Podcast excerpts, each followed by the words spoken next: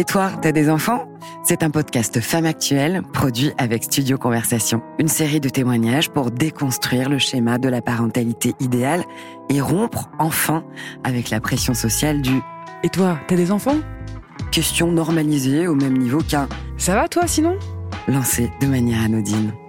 Question qui est une véritable injonction et qui vient investir la bulle éminemment intime qui parfois vient appuyer là où ça fait mal.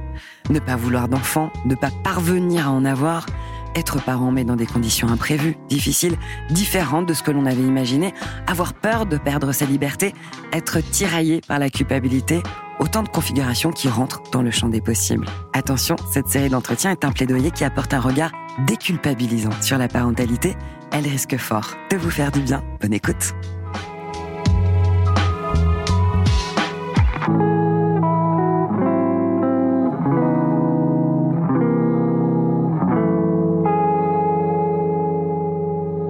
Je m'appelle euh, Vanina, j'ai 32 ans, je suis en couple paxé euh, avec Nicolas euh, et on a un petit garçon qui s'appelle Léon et qui a aujourd'hui 18 mois. Avant tout, est-ce que lorsqu'on on t'a posé la question avant d'avoir un enfant, et toi, t'as des enfants, est-ce que c'est une question qui a pu te gêner ou te mettre mal à l'aise Non, me gêner non, parce que j'ai toujours été en accord avec ce choix de pas en avoir à l'âge euh, où on me posait la question. Euh, J'avais pas de problème avec ça, donc non. Non, non, ça m'a jamais mis mal à l'aise. Alors, est-ce que tu peux nous raconter ton histoire? Euh, Aujourd'hui, euh, tu as un petit garçon, mais euh, avant qu'il arrive, avant d'en être là, comment ça s'est passé? Ça a été une sacrée épopée. En fait, je suis tombée enceinte en février 2021. Euh, la grossesse a très bien commencé, les examens étaient très bons, euh, tout se passait très bien. Et euh, au mois de juin, j'ai une consultation chez ma gynéco. J'avais pas pris beaucoup de poids depuis le début de ma grossesse parce que j'avais été assez malade. Et là, en 15 jours, j'avais pris presque 6 kilos. Donc déjà, c'était un indicateur de quelque chose qui allait quand même pas très bien. À côté de ça, j'avais euh, les mollets qui gonflaient, les doigts gonflés, euh, comme si j'avais un peu d'œdème en fait. Euh, elle m'a pris l'attention comme elle me prenait à chaque fois. Et en arrivant en cabinet, j'étais à 14, donc c'est un petit peu haut. Au fur et à mesure de la consultation, elle me l'a reprise deux, trois fois, elle était redescendue. Mais en fin de consultation, elle m'a quand même dit, écoutez, je préfère que vous alliez aux urgences euh, parce qu'il y a quand même des signes de prééclampsie, qui est une maladie de la tension, une maladie de la grossesse. Donc, je préfère que vous alliez aux urgences euh, consulter. Là, je suis à quatre mois et demi, à peu près. Donc, je file aux urgences, un peu paniquée. Je suis toute seule, je pleure, je suis, je me demande ce qui va se passer.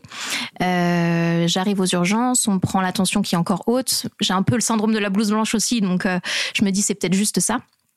Mais le fait que j'étais très gonflée, j'avais quand même une, une, tête qui, voilà, on voyait qu'il y avait quelque chose quand même qui allait pas. Euh, on vérifie, on me fait une analyse d'urine parce qu'il faut vérifier s'il n'y a pas de la protéine dans les urines. C'est ça le plus gros indicateur de la prééclampsie. Je n'en ai pas. Euh, donc on essaye de faire descendre ma tension par tous les moyens. On estime le poids de, de mon bébé. Mon bébé est estimé à 580 grammes. Donc on me dit, écoutez, voilà, c'est bon, on peut faire une césarienne. On se laisse encore un peu de temps. Et là, il nous laisse un quart d'heure et au bout d'un quart d'heure, il y a cinq, six personnes qui rentrent dans la chambre en urgence, euh, parce que je pense qu'à ce moment-là, le rythme cardiaque, c'était vraiment devenu urgent. Et on me fait accoucher en césarienne en code orange. Code orange, c'est que le risque vital du bébé est engagé, mais pas celui de la maman. Donc code rouge, c'est bébé et maman, et code orange, c'était c'est que le bébé ou que la maman. Euh, donc là, en l'occurrence, moi, ma vie n'était pas encore en danger, mais on n'en était pas loin parce qu'en fait, j'étais à 18 de tension et ça ne cessait d'augmenter. En fait, et ils n'arrivaient plus. J'avais des doses de cheval euh, en intraveineuse, en cachet. Il n'y a plus rien qui faisait baisser la tension, plus rien du tout. Et donc, quand tu le découvres, il est où? Il est, il est comment? Alors, quand je le découvre, on me, on me transporte dans mon lit parce que je peux pas me lever forcément après la césarienne. J'ai pu me lever que le lendemain matin. C'est bizarre comme sensation parce qu'on se sent pas parent tout de suite finalement on se dit euh, il devrait encore être dans mon ventre j'avais encore quatre mois devant moi en fait pour euh, pour me sentir maman pour me dire euh, pour le sentir encore dans mon ventre bouger et me dire il existe. Et là d'un coup il est là et il faut en plus gérer tous ces problèmes à bras le corps quoi. Alors là on essaye de nous expliquer au, mieux en fait le côté médical de la chose mais nous on est je crois qu'on est dans un autre monde à ce moment là on nous dit que ça va être très difficile, qu'il va y avoir des, que ça va être des montagnes russes, que ça va aller mieux, que ça va aller moins bien, qu'il va y avoir vraiment des gros, des gros bas. Euh, mais sur le coup, on, on se rend pas compte et, on est un peu dans notre bulle. Et on se dit qu'est-ce qui va nous arriver en fait? Est-ce qu'il va vraiment pouvoir euh, survivre?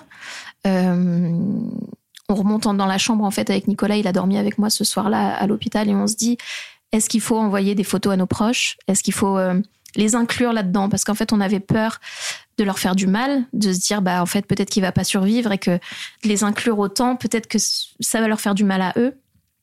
Et puis en fait, on se dit bah non, en fait, on en était fiers de notre petit garçon, donc on avait quand même envie de partager avec eux. Puis eux avaient envie de de, réaliser aussi ce qui se passait parce que pour notre famille, c'était encore plus flou. Et donc vous envoyez quand même ce, petit texto de, naissance avec la photo, euh, le prénom, le poids ou pas? Non, non, pas trop, parce qu'en fait, euh, quand je suis partie euh, pour ma césarienne, Nicolas savait pas trop comment occuper son temps tellement il était angoissé parce qu'en fait finalement il savait pas s'il allait voir son bébé, me revoir moi. Enfin on savait rien en fait. C'était vraiment très abstrait.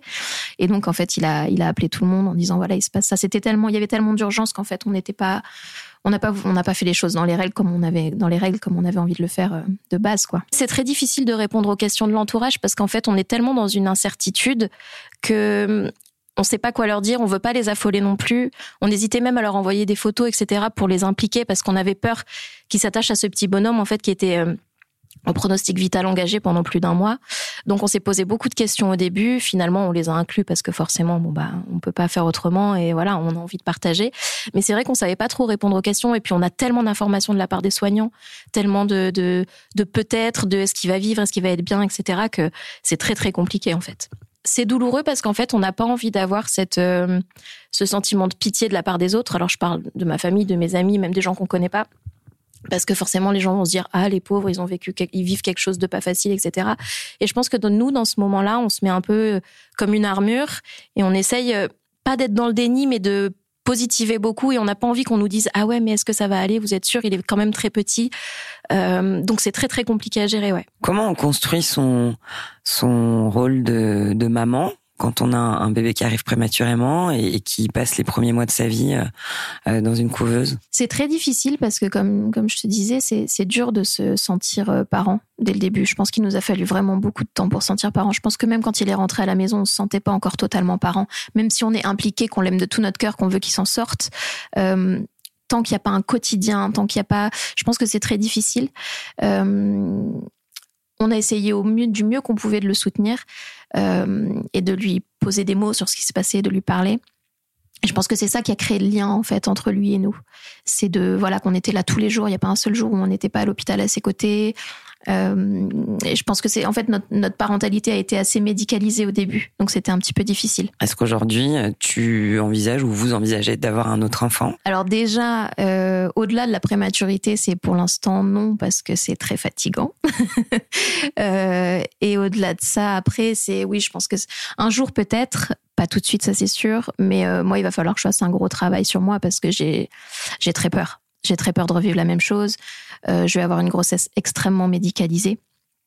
Euh, ça va être, je pense, alité. Je vais être sous aspirine euh, pour essayer de fluidifier le sang. Enfin voilà, ça va être quand même une grossesse assez médicalisée. Et j'ai voilà, j'ai très peur que ça se reproduise parce que je, je pense que j'aurais peut-être pas la force de, de, revivre ça une deuxième fois. Et cette parole, elle peut être thérapeutique pour toi, mais aussi, je pense, pour les autres, pour celles qui vont écouter ce podcast. Ah. Par exemple, une jeune maman, un jeune couple ou, moins jeune d'ailleurs, qui ferait face à une grossesse, un accouchement prématuré. Qu'est-ce que tu pourrais leur donner comme conseil? C'est un parcours extrêmement difficile et euh, en fait finalement c'est on a beau être entouré par sa famille, par ses amis, personne ne sait ce qu'on vit.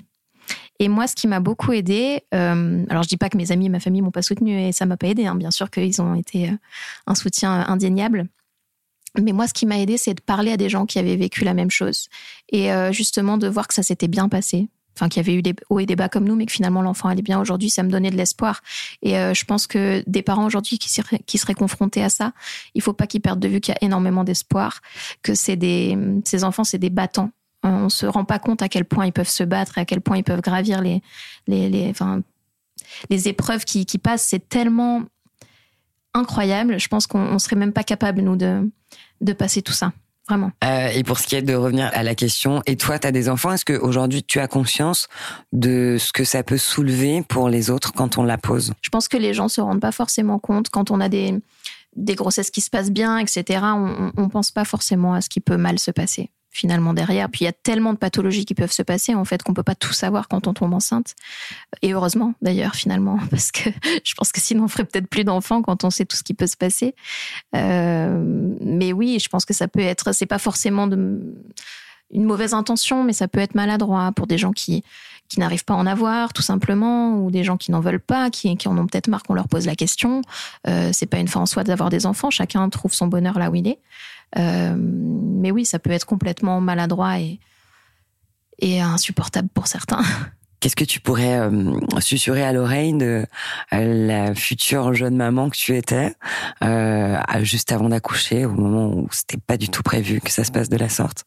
Bah, j'aimerais lui dire que ça va bien se passer, qu'elle est extrêmement bien entourée, qu'elle a un conjoint formidable qui a pris le problème à bras le corps et et Dieu sait que c'était pas facile, euh, que ça allait que ça allait souder son couple encore plus, euh, que son petit garçon allait très bien aller, que même s'il a perdu la vision sur un œil aujourd'hui, eh ben il va très bien, il se développe très bien et que un jour euh, certainement la médecine évoluera de ce côté-là et qu'on pourra lui greffer quelque chose et voilà qu'elle garde confiance en la vie et en son destin.